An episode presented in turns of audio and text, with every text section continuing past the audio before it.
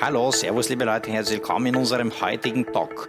Wir haben den KSV-CEO Ricardo Vibiral bei uns. Ricardo, herzlich willkommen. Danke für die Einladung.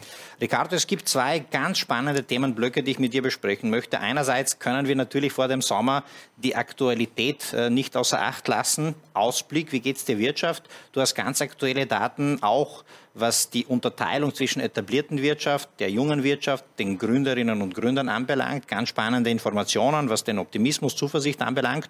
Und der zweite Kapitel, den ich zumindest heute anschneiden würde mit dir und dann vielleicht in einen zweiten Talk noch einmal vertiefen, ist die digitale Transformation von KSV. Ist ein ganz spannendes Unternehmen mittlerweile, muss man sagen, ein Tech- und Datenunternehmen würde ich das jetzt einmal mhm. als Außenstehender betrachten auch ganz eine spannende Sache und viele Learnings. Aber beginnen wir mit dem Ausblick. Du bist ja an der Quelle der Daten. Wie geht es vielleicht unserer Wirtschaft heute und äh, auf was müssen sich die Unternehmerinnen und Unternehmer ähm, bereit machen für den Sommer und dann danach?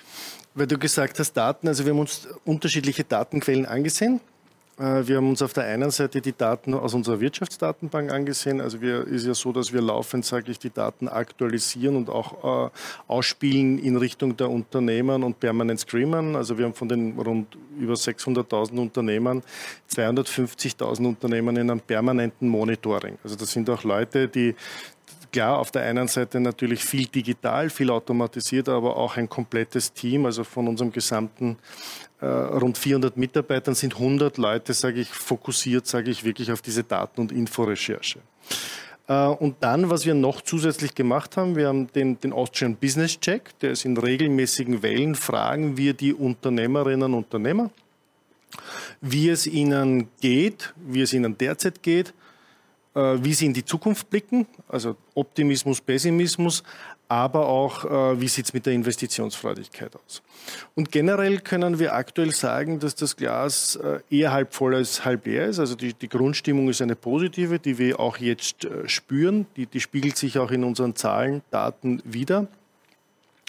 Und wir sehen, dass zwar sehr viele, also 60 Prozent der Unternehmer getroffen wurden von dieser Krise auch echte Umsatzeinbrüche miterleben mussten.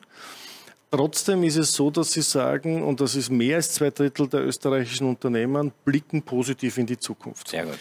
Und vor allem dieses, dieser positive Blick ist immer auf so auf drei Jahre. Also wir haben gefragt, so in die Richtung der nächsten drei Jahre, wie positiv bist? Und da sagen mehr als zwei Drittel der Unternehmen, ja, ich blicke positiv in die, in, in die Zukunft. Und äh, und natürlich gibt es da Herausforderungen, die zu bewältigen sind, aber auf die können wir dann später, sage ich, noch eingehen. Wenn wir jetzt positiv in die Zukunft blicken, dann sagen die meisten Unternehmen, also den größten Peak in dieser Welle, das ist ein bisschen wie eine gausche Kurve, ja, dann sehen die meisten Unternehmen und sagen, ja, 2022 ist das Jahr. Also das ist okay. so dieses Comeback-Jahr. Das der ist noch Aufschwung, gar ja. Das ist der Aufschwung, ja. Also da finden sich die meisten wieder und sagen, also 2022 äh, wird wieder das Jahr sein, wo ich vielleicht wieder das Niveau 2019 oder drüber bin. Wobei man muss auch sagen, es gab in der Krise einige Unternehmen, die sogar Umsatzzuwächse hatten. Mhm. Das sind die Cloud-Anbieter, das sind Zustellservices, das sind unterschiedlichste klein große Branchen, aber auch im Agrarbereich, im Lebensmitteleinzelhandel sehen wir natürlich durch diese Krise, dadurch durch die Lockdowns, dass die Leute sich sehr stark fokussiert haben auf das Heim, auf das Regionale. Heim. Regionalisierung sehen wir auch, sehen wir auch bei der Abfrage von den Wirtschaftsdaten. Also es ist viel mehr abgefragt worden von den Unternehmen in der Region, weniger so ganz weit entfernt international. Mhm. Ja, ist die Frage natürlich, ob das bestehen bleibt. Ja, das kann man jetzt aus den Daten noch nicht rauslesen. Und dann hast du noch einen, einen wichtigen Punkt erwähnt, das ist so die jungen Unternehmen und die, die, die, die etablierten Unternehmen. Ähm, äh, wann sprechen wir von jungen Unternehmen? Das sind Unternehmen unter vier Jahre, ja, also die, die, die es seit vier Jahren gibt. Und äh, die jungen Unternehmen sind härter getroffen worden in der Krise, sehen wir auch prozentuell. Das, sind, das variiert je nach Region, je nach Branche, aber sicher um fünf bis zehn Prozentpunkte stärker getroffen als die etablierten Unternehmen. Aber die jungen Unternehmen äh, blicken mit einem höheren Optimismus in die Zukunft. Sehr spannend. Ja? Also die haben so, dass sie sagen, nein, wir sind bereit, sage ich, in die Zukunft zu blicken und sie haben stärker transformiert. Also wir haben auch bewusst abgefragt, ja, hast du dir angesehen deine Businessmodelle, hast du dir angesehen deine Vertriebskanäle, weil natürlich vieles digitaler wurde. Ja, man kann die Kunden nicht mehr, mehr über das physische Meeting ansprechen. Heute ist es aber so, dass die Rezipienten oder mein Gegenüber ist auch digital verfügbar. Und dadurch ist das möglich. Ja? Oder digital, über digitale Vertriebskanäle nachdenken. Und das gab es bei den etablierten Unternehmen vor dem ersten Lockdown gar nicht in der Form. Also auch nicht puncto Digitalisierung. Mehr als zwei Drittel der österreichischen Unternehmen hatten keine digitale Agenda. Mhm. Und jetzt sehen wir diesen Turnaround. Ja? Also zusammenfassend kann man sagen, die etablierten Unternehmen sind ganz wichtig, weil sie natürlich Kapitalkraft, weil sie Kapitalstärke einbringen. Die haben auch rund 60 Prozent haben noch die Investitionen hochgehalten, was ganz wichtig ist natürlich, ja. dass die Investitionen hochgehalten werden. Ähm, nicht in derselben Höhe natürlich über alle Bereiche, wie es geplant war. Äh, und die Jungen bringen aber so ein bisschen noch diesen Drive hinein und den Optimismus hinein. Und das sehen wir auch bei den Gründungen. Hast du für die Investitionen äh, dieses ähm, Instrument Investitionsprämie als äh, wichtigen Zünder empfunden? Die Investitionsprämie ist definitiv ein Zünder ist eine, ich würde es differenzieren. Ja? ja? also ich würde insofern differenzieren, weil ich sage, ich, ich, ich glaube, es gibt zwei Effekte. Es gibt den einen Effekt, dass tatsächlich vielleicht mehr Investitionen getätigt wurden. Ich sage jetzt bewusst vielleicht, weil ich glaube, dass die Investitionsprämie sehr wichtig war, um Investitionen abzusichern. Mhm. Ja, sie hätten vielleicht gar nicht, also österreichische Unternehmen neigen dazu, das ist auch gut, ja, äh, in, in Krisenphasen wirklich ganz schnell die Handbremse anzuziehen. Mhm. Ja. Da gibt es auch unterschiedliche Typologien. In der Industrie sehen wir, dass das nicht so schnell möglich ist, weil das sind sehr langfristige Investitionen. Bei anderen Branchen kann man schneller zurückziehen. Aber ja, die Investitionsprämie war ganz wichtig, um die Investitionsfreudigkeit zu erhalten. Mhm. Ja, aber es ist nicht so, dass ich sage, die Investitionsprämie hat jetzt den überdimensionalen Push gegeben, dass mehr investiert wurde. Okay. Ja, das glaube ich. Das heißt, das ich äh, verhindert, dass da eine totale Investitionsbremse kommt. So ist es. Und dadurch natürlich auch viele andere Unternehmen mit hineinzieht. Mhm. da, wenn man natürlich die Netzwerkeffekte sieht, die Wertschöpfungsketten, wie viele kleinere Unternehmen an besonders großen Unternehmen sieht, dann, dann sind das natürlich Multiplikatoren. Und wenn diese großen Unternehmen, sage ich, die Investitionsbremse anziehen, dann hängen die kleinen massiv dran. Ja. Ähm, wenn ich jetzt deine Information ähm, spontan bitte interpretieren darf und, und, und dann dich um deinen Kommentar bitte. Du sagst, die kleineren wurden ähm, oder die Jungen wurden härter getroffen, sprich äh, jünger als äh, vier Jahre. Ähm, also deutlich härter getroffen, 10 bis 15 Prozent, sind aber zuversichtlicher, optimistischer, was die Zukunft anbelangt. Glaubst du, hängt das damit zusammen, dass Sie die Chancen, die sich aus der Corona-Krise ergeben haben, in puncto Digitalisierung, in puncto neue Geschäftsmodelle, einfach viel stärker auch genützt haben? Hängt es mit diesen, mit diesen Chancen, die sich aus der Corona vielleicht ergeben haben, zusammen? Ja, auf jeden Fall. Wobei ich glaube, bei den Jungen, dass die sowieso schon so ticken, dass die ähm, dynamischer sind und anpassungsfähiger. Ja. Ja? Hängt oft zusammen auch natürlich mit Größen und Strukturen. Das ist bei etablierten Unternehmen schon eine andere Nummer. Ähm, nur bei den jungen und jüngeren Unternehmen kommt ja noch eine Dimension noch dazu.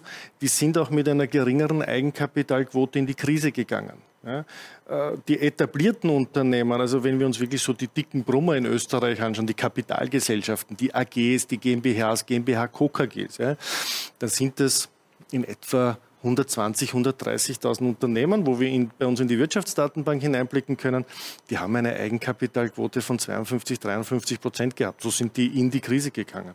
Das ist bei den jungen Unternehmen, die sind weit unter diesen, äh, also ich sage mal, die werden wahrscheinlich unter 25 Prozent sogar noch liegen, wenn überhaupt, ja, punkto Eigenkapitalquoten, wenn sie positive haben, aber ähm, das sehen wir weniger kritisch. Also diese, diese, diese Anpassungsfähigkeit von Jungen ist gegeben die etablierten neigen schon tendenziell immer weniger dazu, sich zu verändern, weil sie, weil sie bestimmt, bewusst das Bestehende äh, ausnutzen. Ja? Also mhm. ich, ich sage immer sehr flapsig dazu, das ist so wie Cash-Cowing. Ja. ja. Also ich nutze meine bestehende Infrastruktur, solange ich einen Gewinn erwirtschafte, muss ich noch nichts erneuern. Ich muss noch nicht über neue Geschäftsmodelle nachdenken. Nur, das ist nur sehr kurzfristig, kurzfristig gedacht. gedacht ja. Und wir müssen mehr diese Langfristigkeit, diesen Ausblick, das müssen wir noch mehr bei den Unternehmerinnen in die, in die Köpfe bekommen. Ähm, Eigenkapitalquote, ähm, wenn man jetzt sich äh, ein bisschen überlegt, was heißt ähm, das zweite Halbjahr heuer zum Beispiel für die Wirtschaft, welche Tipps hättest du da? Würde dann einer der Maßnahmen, die wichtig ist, auch darunter fallen, die Eigenkapitalquote wieder aufzubauen, zu stärken, wenn vielleicht in den nächsten Jahren eine nächste Krise kommt, hier besser aufgestellt zu werden. Also vielleicht simplifiziert, ist Eigenkapital ein wichtiges Thema für die Wirtschaft in, den, äh, in der nächsten Zeit?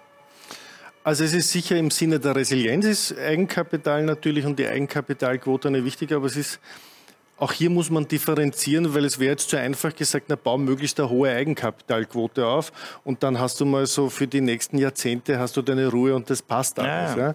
Ich glaube schon, dass man äh, sehr genau sich ansehen muss, also heute mehr denn je eine Standortanalyse zu machen. Und das sagen wir sowohl den etablierten und das sagen wir den jungen Unternehmen. Ja, genauso wie ein KSV, der jetzt 151 Jahre alt geworden ist in dem Jahr, muss ich schauen, dass es es permanent neu erfindet und ja. neu transformiert. Ja, weil sonst bleiben wir stehen, sonst verlieren wir und sonst liefern wir auch irgendwann einmal keinen Beitrag mehr für diese Wirtschaft.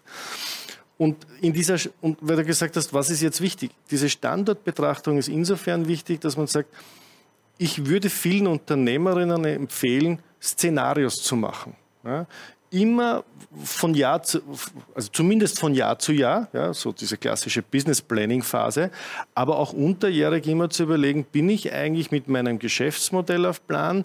Ist das, werde ich auch, wenn jetzt die Umsätze alle so zurückkommen wie vor 2019, werden die zurückkommen? Weil ich glaube, in gewissen Bereichen werden sie mhm. nicht mehr zurückkommen, vielleicht in anderen dafür mehr. Also zu modellieren ja, und zu sagen, in diesem und in jenem Szenario, was machen wir als Unternehmen und was sind neben den Kurzfristprojekten auch Langfristprojekte.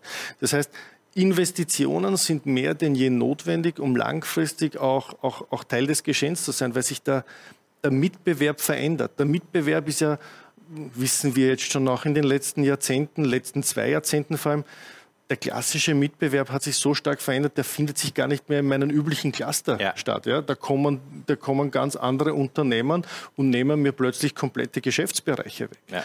Und diese Standardanalyse, also diese, wo befinde ich mich, was muss ich tun, bis hin zum härtesten Fall, wenn ich sage, wenn Unternehmen heute in einer Schieflage sind, ja, und egal ob sie etablierte oder junge sind, dass man sagt, ja, muss ich vielleicht auch in eine Sanierung gehen. Also muss ich jetzt diese Krisenphase nutzen, um es außergerichtlich bis hin gerichtlich ja, äh, zu sanieren. Beim gerichtlichen Verfahren habe ich den Vorteil, dass es ein strukturiertes Verfahren ist und dass man sich bis 70, 80 Prozent entschulden kann innerhalb einer kurzen Zeitspanne. Die andere Seite, das Negative daran ist immer diese Punzierung und diese Insolvenzstigmatisierung. Wenn ich eine, eine Sanierung im gerichtlichen Verfahren ist noch immer eine Insolvenz und das mhm. bekommen die meisten noch nicht aus den Köpfen mhm. raus. Ja. Also das muss auch erst einmal gelernt werden, dass das nichts nur Schlimmes ist und dass die derzeitige Krise keine das waren keine Managementfehler. Ja, ja. Das ist eine Krise, das ist eine externe Krise und, und, und da können viele nichts dafür. Und jetzt haben wir halt eine Situation, wo auch für viele Schuldner und für Unternehmen, die in Schieflage geraten sind, das Verständnis größer denn je ist, dass mhm. man hier unterstützt, Natürlich. dass eine Sanierung stattfindet. Und trotzdem sagst du aber, ähm, es wird keine überdimensionale Pleitewelle geben, auch nachdem die Maßnahmen der Bundesregierung auslaufen. Genau, also ist richtig so. Äh, wir sehen nicht diese überdimensionale Pleitewelle. Warum? Weil wir, morgen ist glaube ich der 1. Juli, äh, äh, wir haben jetzt, sage ich, die Stundungen laufen mit heute aus und ab morgen beginnt das Ratenzahlungsmodell. Ähm, vielleicht für viele, die das, die das System oder auch das Insolvenzsystem in Österreich nicht so gut kennen, die größten Insolvenzantragsteller dieses Landes ist die Finanzverwaltung, sprich das Finanzamt, oder die österreichischen Gesundheitskassen. Ah. Ja? Mehr als 50, 60, 70 Prozent dieser Insolvenzanträge werden von denen gestellt. Und jetzt ist es so, dass es noch eingezogen wurde, eine sogenannte Safety-Car-Phase. Ja, klingt irrsinnig schnell, ja, Formel 1-mäßig, klarerweise. Ähm, das heißt, innerhalb der nächsten drei Monate wird noch nicht scharf geschossen. Heißt nichts anderes, dass man sagt, man ist in diesen nächsten drei Monaten, wenn Unternehmerinnen nicht zurückzahlen ihre Steuern, ihre Krankenkassenbeiträge, heißt das noch nicht, dass man ganz auf scharf stellt. Aber dann beginnt die Ratenzahlungen. Und die Ratenzahlungen gehen bis zu, in zwei Phasen ist es, bis zu, sechs, äh, bis zu drei Jahre. Ähm, irgendwann einmal muss zurückgezahlt werden.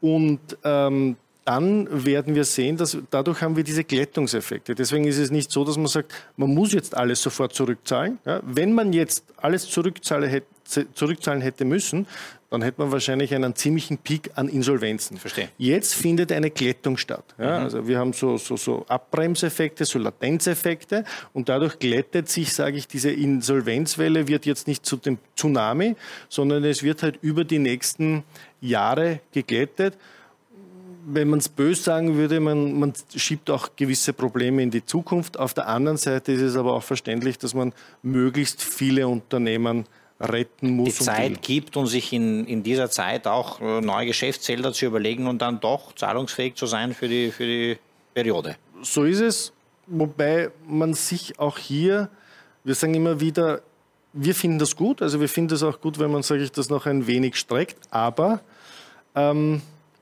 man darf sich auch keine Illusion hingeben. Also man sollte sich nicht in dieser Illusion wiegen und sagen, naja, äh, es wird eh, eh alles gut und selbst wenn die Umsätze nicht kommen, der Staat wird mir schon helfen.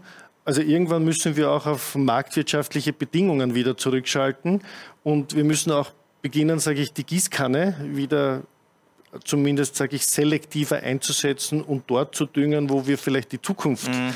düngen und nicht mehr mhm. alles fördern und alles unterstützen. Äh, und das wird jetzt ganz, ganz wichtig sein. Zusammenfassend, ähm, eine überdimensionale Pleitewelle wird nicht kommen. Zuversicht und Optimismus trifft zu für drei Viertel unserer Wirtschaft. Ähm, das große Restart wird gefühlt laut deinen Daten in 2022 stattfinden. Jetzt interessiert mich noch, was passiert heuer im zweiten Halbjahr. Wir haben auch dafür heuer, habe ich letztens, glaube ich, von der Österreichischen Nationalbank oder WIFO äh, Wachstumsprognosen mitbekommen. Ich glaube, bis zu vier Prozent hat es so geheißen. Es, ja. mhm. Das würde aber heißen, dass auch der, das zweite Halbjahr ordentlich anziehen müsste. Das zweite Halbjahr zieht schon ordentlich an. Okay. Also wir sehen das. Ich habe auch vorher noch einen kurzen Talk mit unterschiedlichen Unternehmerinnen gehabt, also auch sogar Hotellerie. Ja. Sehen wir natürlich, ist es anders, wenn das Stadthotellerie ist ja. oder ähm, in, den, in den Bundesländern oder Hoteltourismus. Ähm, da gibt es ganz klare Unterschiede. Ja, es zieht jetzt definitiv schon an.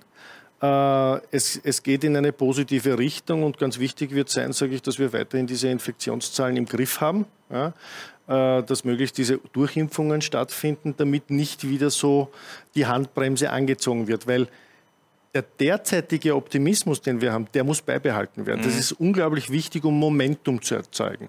Und Wirtschaft ist auch ein Gutteil Psychologie. Ja. ja das muss uns bewusst sein. Ja, Wirtschaft sind nicht nur nackte Zahlen, Daten, Fakten, ja. sondern den Optimismus, den wir in die Zukunft tragen.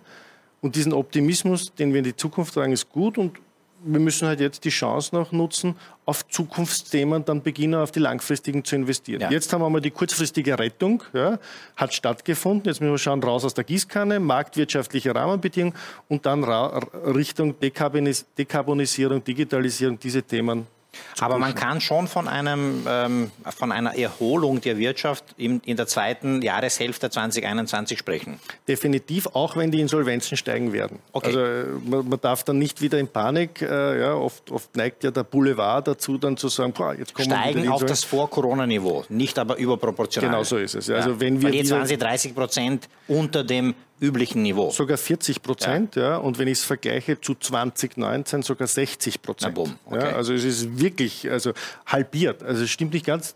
Wenn ich nur das Halbjahr sehe, es, haben wir es halbiert. Ja. Und wenn ich 2019 ja sogar 60 Prozent minus, weniger Insolvenzen.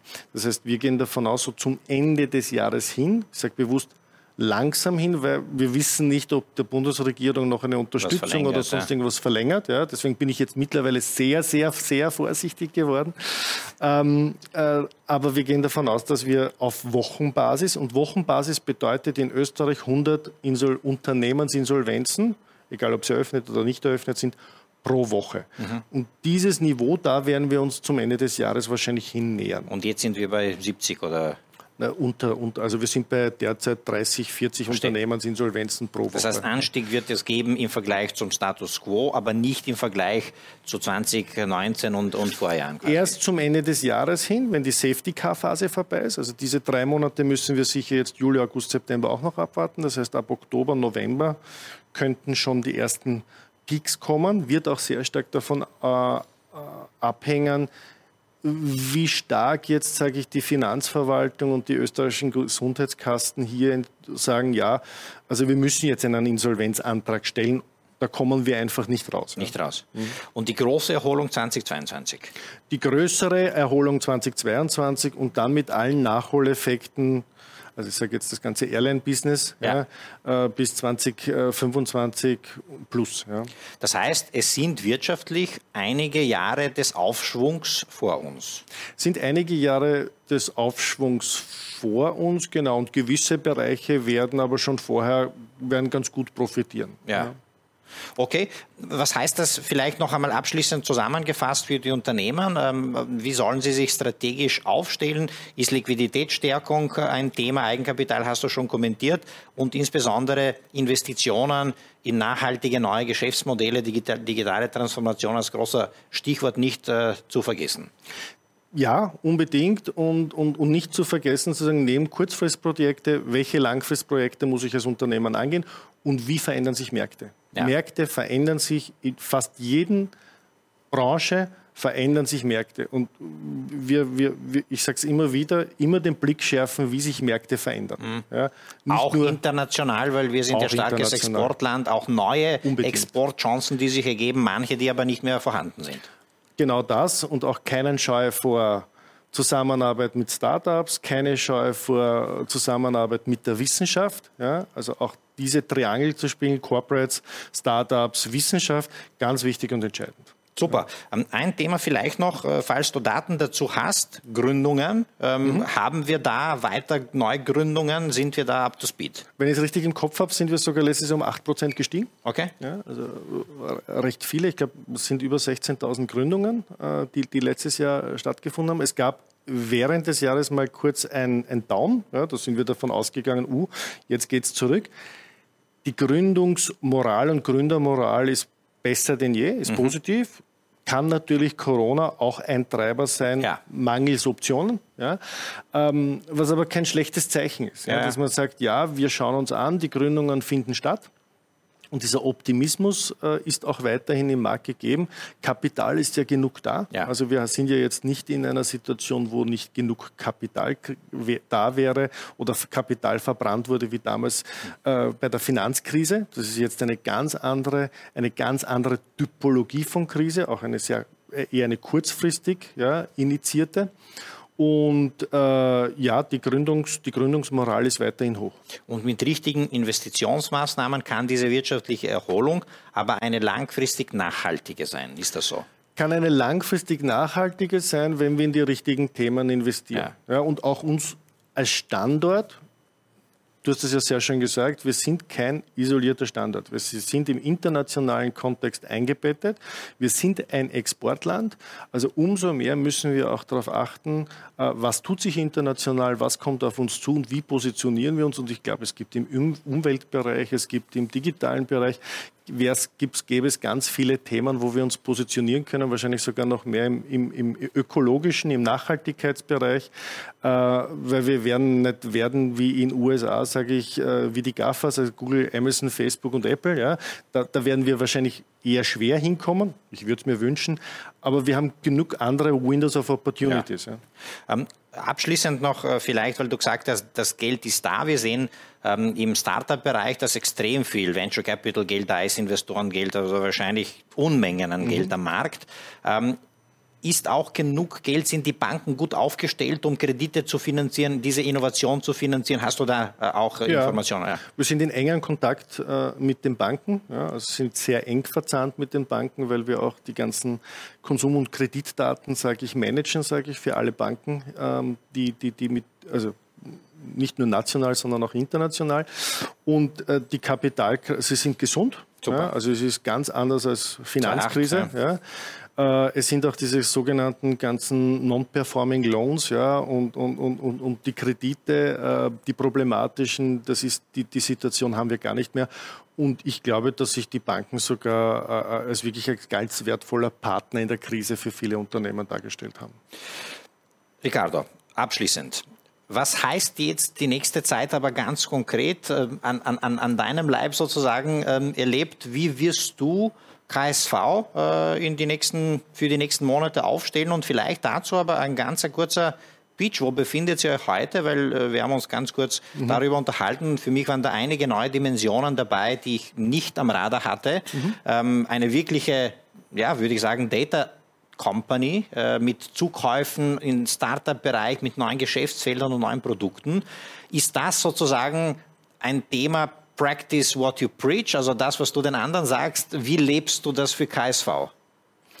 Ja, sehen wir schon. Also wir haben, ich kann ja nicht nur eben predigen ja, und dann selber, sage ich, nichts verändern und nicht, nicht, nicht die KSV weiterziehen. Ich, bin vor etwas über vier Jahren zum KSV gekommen, fand eine unglaublich spannende Organisation vor. Heute finde ich sie noch weit spannender ja. und äh, macht auch viel Freude. Ähm, wir haben vor vier Jahren uns entschlossen, unter dem Titel, bei uns war das der interne Strategiename Next, ja, wie entwickeln wir den KSV weiter und in die Zukunft? Es war ganz klar, der KSV steht irgendwo in der Mitte auch der Wirtschaft, weil wir zentrale Datenbestände ausspielen, sehr viele Informationen geben. Ähm, mich hat es nur ein wenig gestört, dass wir zu sehr auch mit nur also man hat uns immer nur von unterschiedlichen Seiten wahrgenommen. Die einen kannten dich über die Insolvenzthema, die anderen über die Wirtschaftsinformation, die anderen über das Inkasso- und Forderungsmanagement. Ähm, aber so richtig, dass man weiß, was der KSV wirklich tut. Und für dich, Dejan, war es ja auch, sage ich, etwas, wo du gesagt hast, ja, spannend, was ihr eigentlich wirklich tut. Ja. Und wie diese Dinge ineinander greifen. Und ne? wie sie ineinander greifen, ähm, haben wir gesagt, das, das, das müssen wir auch mehr zum Nutzen machen der Wirtschaft. Weil am Ende des Tages, für wem ist der KSV da? Das ist für, und wir sind jetzt gerade so auf einer Wachstumsroute die letzten Jahre, wir werden im September über 30.000 äh, B2B-Mitglieder haben. Stark. Ja äh, betreuen in Summe 45.000 bis 50.000 Kunden, aber im Mitglieder wachsen wir jetzt auf... Zahlende Mitglieder.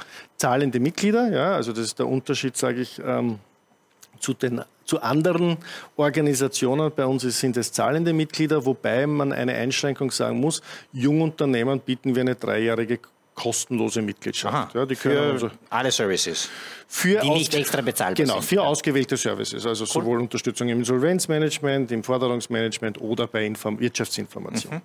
Und ähm, da, was, was, was, uns wichtig war, im KSV zu sagen, ja, wir, wir, geben jedes Geschäftsfeld auf eine Rüttelstrecke und schauen uns jetzt mal an und sage ich, wo können wir den Nutzen verstärken für die Wirtschaft, für die Unternehmerinnen? Weil am Ende des Tages werden wir nur bestehen, wenn wir relevant sind. Wenn ein Unternehmen, eine Organisation nicht relevant ist, ja, dann bist du bist du irgendwann mal weg vom weg, Markt. Ja. Ja. Und das geht schneller, als man glaubt, selbst wenn wir jetzt schon 151 Jahre im Buckel ja, haben. Äh, und, und wir haben jeden Geschäftsbereich uns angesehen und wie du richtig sagst, also unser größter Bereich ist Daten. Daten wir sind eine Daten- und Daten-Tech-Company. Mhm. Also äh, um es ganz genau zu sagen, letzten, letztes Jahr die Zahlen, äh, mehr als 40 Prozent kommen aus der Wirtschaftsinformation, mhm. aus unseren Datenbeständen. Und dann ist es so, dass jeweils 25 Prozent kommt aus dem Forderungsmanagement, 25 Prozent aus dem Insolvenzmanagement. Und äh, einen Teil haben wir noch so als, als, als wichtige Säule, das ist, sind Immobilien. Ja, mhm. Das ist einfach so als Basis, als Kapitalbasis. Finanzeinkommen. Finanzeinkommen auf einer sicheren Bank, weil wir nicht also wir, wir gehen nicht in Risikoinvestments, ja. keine Spekulationen. Ausnahme, ja, sehe ich nicht als Spekulation, aber man muss ins Risiko gehen, weil wir sagen ja auch Unternehmen, liebe Unternehmer, ihr müsst auch ins Risiko gehen. Wir äh, gehen stärker natürlich in Beteiligungen. Ja. ja. und wir sind, äh, wir haben eine ganz spannende Beteiligungsstrategie. Wir sind nicht der klassische Finanzinvestor. Ja, also natürlich geben wir Geld, ja, legen wir Geld auch hin, ja, und äh, es ist auch manchmal gar nicht so wenig. Ja, es sind auch ordentliche Tickets, ähm, wo wir aber wir verstehen uns als strategischer Investor. Also es ist immer so, dass wenn wir uns beteiligen an einem Unternehmen, dann hat das Unternehmen, dort wo wir uns beteiligen, natürlich weiter in ihre eigenen Geschäftsbereiche. Aber es gibt immer ein verbindendes Element. Ja. Ja? Das, das reichert euer Kerngeschäft an, sind neue genau. Produkte, die ihr mit den Startups genau. dann aufbaut. Und wir sind auch nicht an den Verkauf interessiert. Ja, also ja, ja. Wir, wenn wir mal einsteigen, sondern ich, an der Innovation. An der Innovation und natürlich ähm, ist keiner der Beteiligten, ist der Vorteil für Startups und Jungunternehmen, wir lassen keine Startups und Jungunternehmer insolvent werden.